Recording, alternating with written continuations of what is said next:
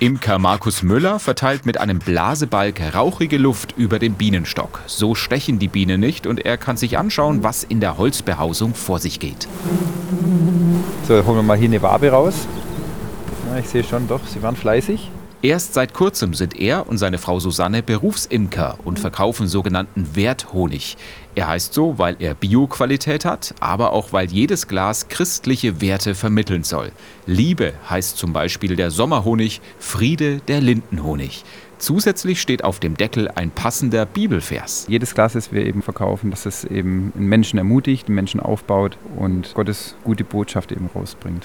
Glück, Trost, Liebe, Hoffnung. Jeder Name steht für eine besondere Honigsorte. Und es ist auch total schön, dass das halt zur jeweiligen Sorte auch immer passt. Also zum Beispiel Hoffnung, der Akazienhonig, da hoffen wir natürlich bis zuletzt auf gutes Wetter. Für die überzeugten Christen ist die Arbeit mit den Bienen auch noch aus einem anderen Grund wertvoll. Also an sich Biene zu haben, ist für uns total der Beitrag eigentlich auch, die Schöpfung zu erhalten, weil die Biene ist ja voll wichtig zum Erhalt für das Ökosystem einfach. Die Müllers hatten lange Zeit keinen Bezug zu Bienen, aßen sogar selbst kaum Honig.